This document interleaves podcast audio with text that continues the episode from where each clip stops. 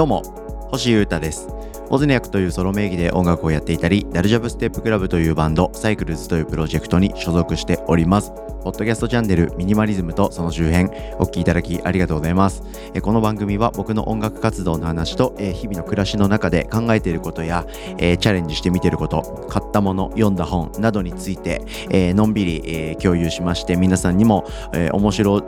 いアイテムとかお得な情報とか新しい概念なんかはバンバン紹介しながら僕自身もあれこれ考えていくという考察系ポッドキャストという感じです楽しんで聞いていただけたら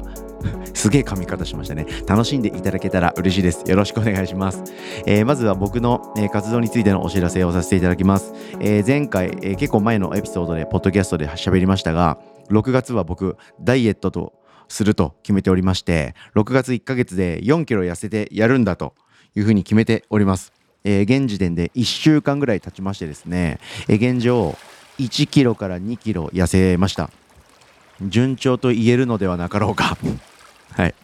あの、お腹空いてて、運動なんかもして、シャワーなんかも浴びた後に測るとですね、もう2キロ痩せてますし、まあ、食事なんかもしまして、寝る前みたいな、まあ、いろいろあって、えー、寝る前とかに測ったり、体重をね、すると、え1キロとか1キロちょい痩せてるという状態でございますんで、まあ、順調に来てるはずです。はい。このままですね、え1週間目はですね、食事制限ですね、食べる量を根本的に見直して、ジャストな量にして、よく噛むようにしまして、えー、満足満足感がすごいです。はい。この状態でそこからはですね、えー、より運動と食べる量、量は OK なんで、食べる種類、食べるものの選定とか、もっとソリッドにやってまあ、とにかく運動かなと思っております。痩せつつ筋肉もつけつつソリッドにということで引き続きチェックお願いします。え6月が終わる頃には僕は4キロ痩せているという目標で動いておりますので皆さん応援してください。よろしくお願いします。さて、えー、今日はですね、えー、機材をあれこれ導入したんですけれどもそれがうまくいったのかいかなかったのかみたいな話をしたいと思います。はい。えー、皆さんにはですね、まあミュージシャンの皆様には、えー、この音楽の話、機材の話というふうに受け取っていただいてもいいですし、えー、広くメカ、ガジェットが好きな方には、そういうガジェットの考察というふうに聞いていただいていいですし、そうではない、えー、普通に生きてるよ、僕は私はという方に対してはですね、サンクコストという概念、サンクコストバイアスとかコンコルド効果なんて言われるんですけど、えー、そういった日常でのですねあるあるについての話というふうに聞いていただければ嬉しいです。何のことかよくわからないと思いますのでどんどんいきたいと思います。はい、えー、ドラムの音質向上ばとコンコンコルド効果サンクコストの話です。具体的なところどんどんいっていきます。よろしくお願いします。えー、これですね、僕のインスタグラムを見ていただいている方は何のことかなんとなくわかると思うんですが、えー、僕ですね、ドラムを叩く日もあるんですよ。で、えー COVID-19 以降ですね、ちょっとドラムの日常的な練習サボっちゃいまして、かなりドラム叩けなくなってしまってたんですよ。ライブとか自分の曲はできるんですけど、そもそもドラムを演奏するっていうこと自体が結構めちゃくちゃなまってしまって腕が。それを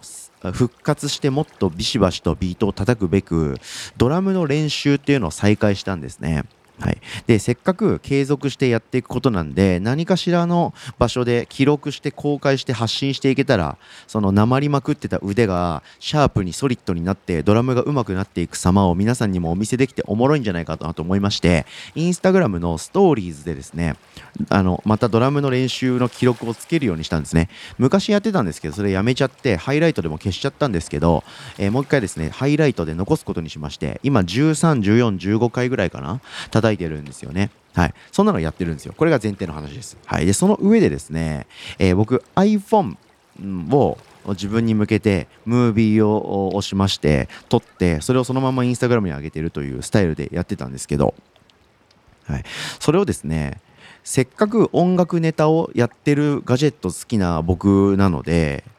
ずっとやることなんで音がよく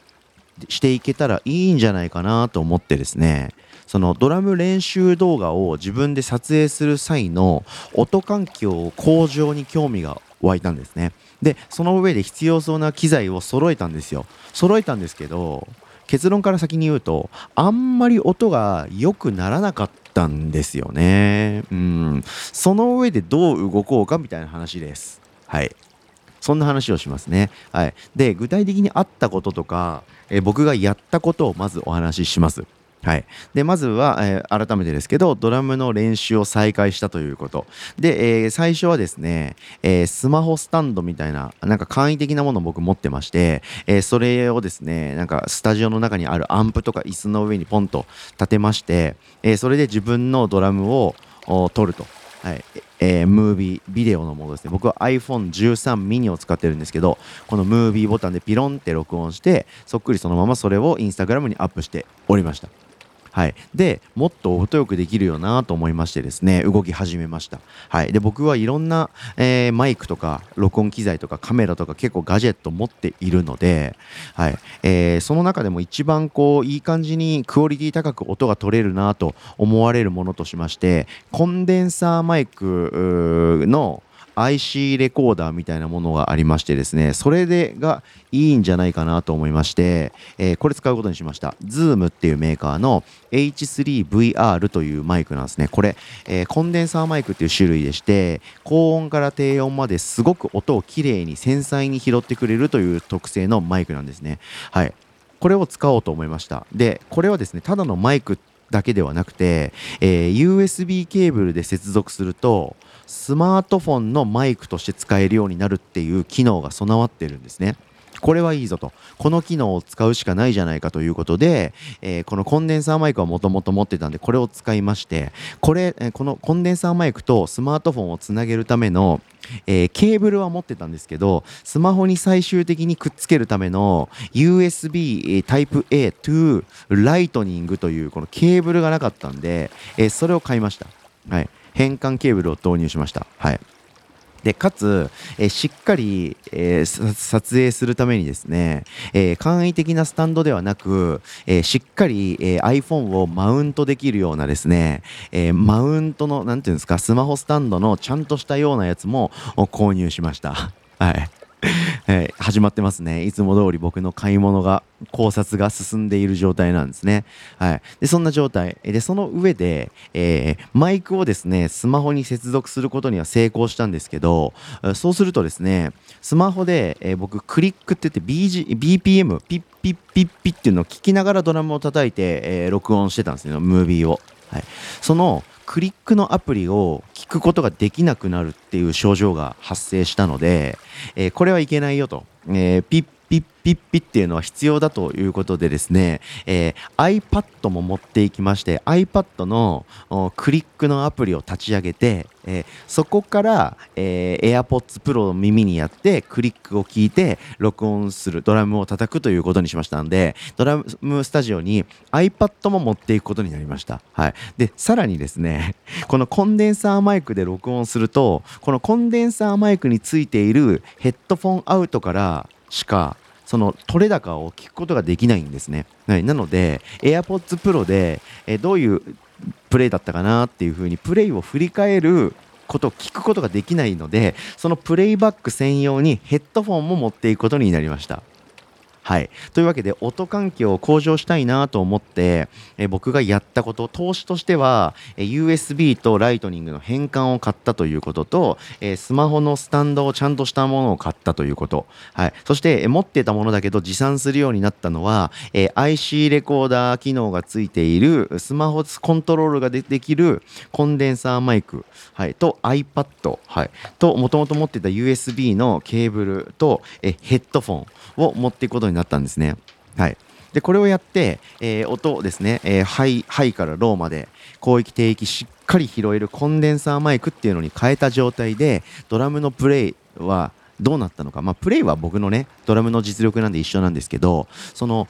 録音した音質はどう変わったのかっていうのを、皆さんによろしければ聞いてもらいたいと思います。はい。えー、YouTube にも載せようと思うんで、映像版で見てる方には、ドラムプレイしてる映像ごと多分載せられると思いますし、ポッドキャストの方には音声のみですけれども、ドラムプレイを聞いていただきたいと思います。全く同じ曲を叩いた動画というかプレイですので、えー、どんぐらい音が変わってるのかっていうのは分かりやすいと思います。ちょっと実際聞いてみてください。どうぞ。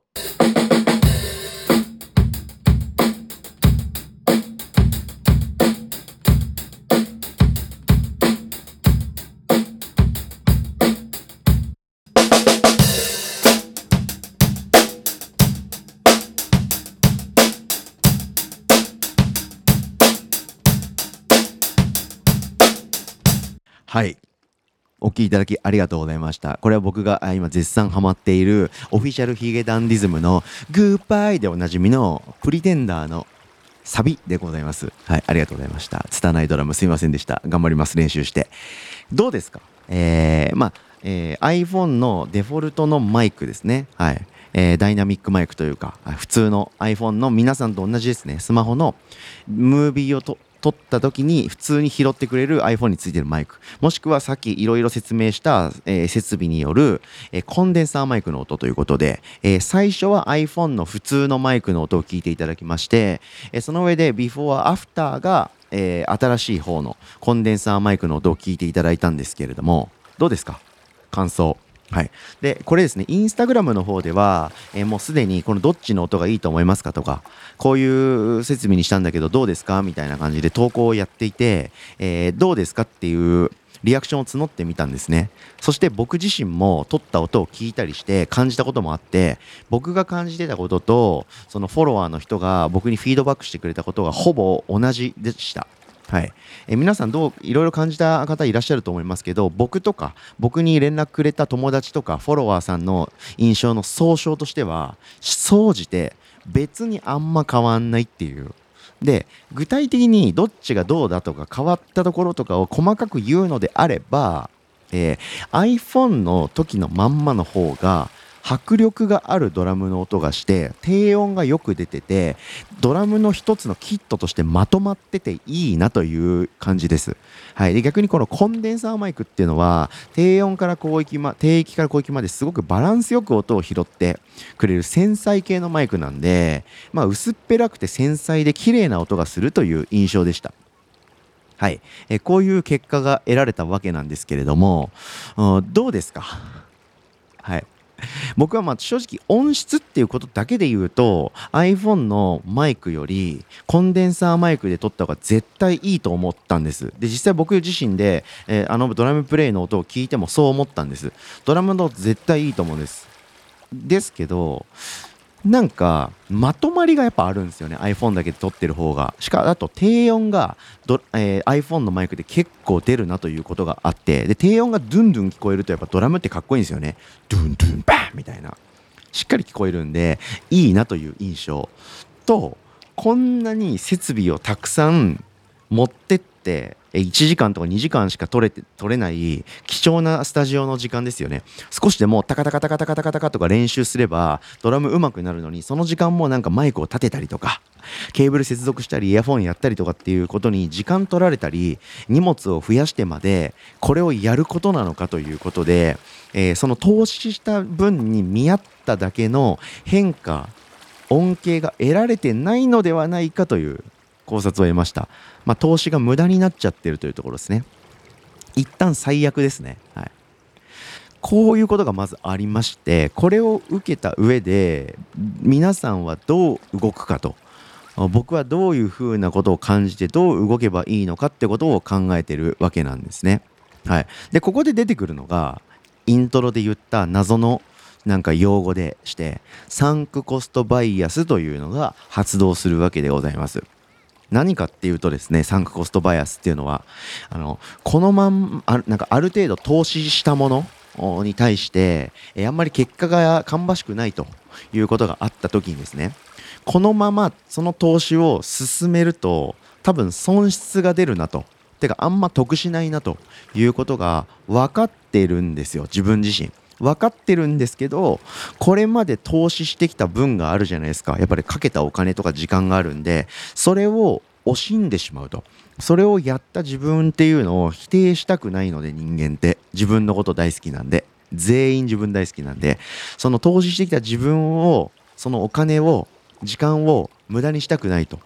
惜しんでしまってついついその投資を継続してしまう心理的傾向のことを言うんですね。これがサンクコストバイアスって言います。はい。まあなんかギャンブルとかやってるとそうなんですけどこの台このパチンコの台に僕はすごいお金と時間をつぎ込んだからそろそろ出てもいい頃だろっつってめちゃくちゃ突っ込んじゃって大損ぶっこいちゃうとか。そういう時によく使われるんですよね。はい。お金をかけたものってやめづらいみたいなあものがあったりするんですけれどもまさに今回の僕がやったことってそれだなと。思いましてすごく冷静になりました、はい、僕は行動経済学とかなんかそういうことにも興味があってこういう用語とか結構知ってるんですよね。自分の経験的に。いろいろ調べて経験してるんでこれ僕の今回のドラム練習環境の向上に向けてやったことって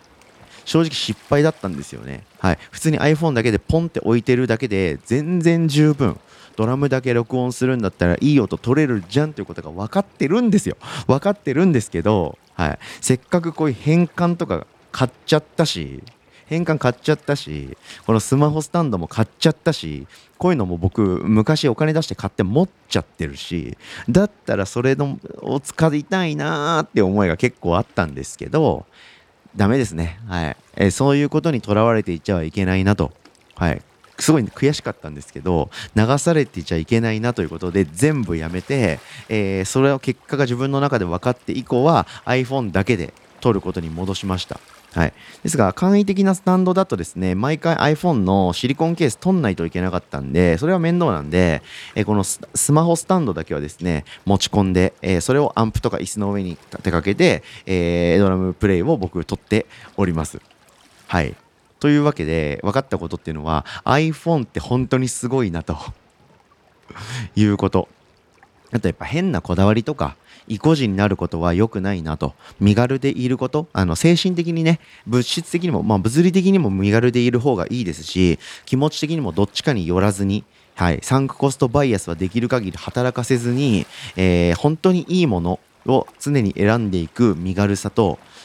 まっすぐさっていうのはマストだなって思いました。はい、あとは超そもそもの話ですけど今回僕がやろうとしていることの一番の目的てか唯一に唯一そして一番の目的はドラムの練習だよなということでドラムの練習に1秒でも多くの時間をやっぱり使うべきだなと思いましたんで、えー、いろいろあの考察して、えー、投資して設備を持っていきましたけどそういうことは全部やめて iPhone でポンって撮ると。別に撮んなくたっていいんですから。はい、自分のためにねもうガツガツドラム叩くだけでいいんですけどせっかくなんで、まあ、記録しておきたいなっていうところで僕はいいでしょということなんで iPhone をこうやって立てて、えー、スッてビデオを撮ってそれを Instagram のストーリーズにぴょんって上げていってみんなと共有すると。これに戻しますということで今回はですねドラムの環境構築録音環境構築の話とえー、サンクコストバイアスっていうのは誰にでもあるよねという話をしてみました。そしてアップル最高ということで iPhone って音いいんだなということを知りましたんでまた一つ勉強になりました。皆さんの暮らしに置き換えられることあれば参考にしてみてはいかがでしょうかということで今日も長くなっちゃいましたけど聞いていただきありがとうございました。以上ミニマリズムとその周辺星歌がお届けしました。それでは今日も皆様元気にいってらっしゃい。バイバーイ。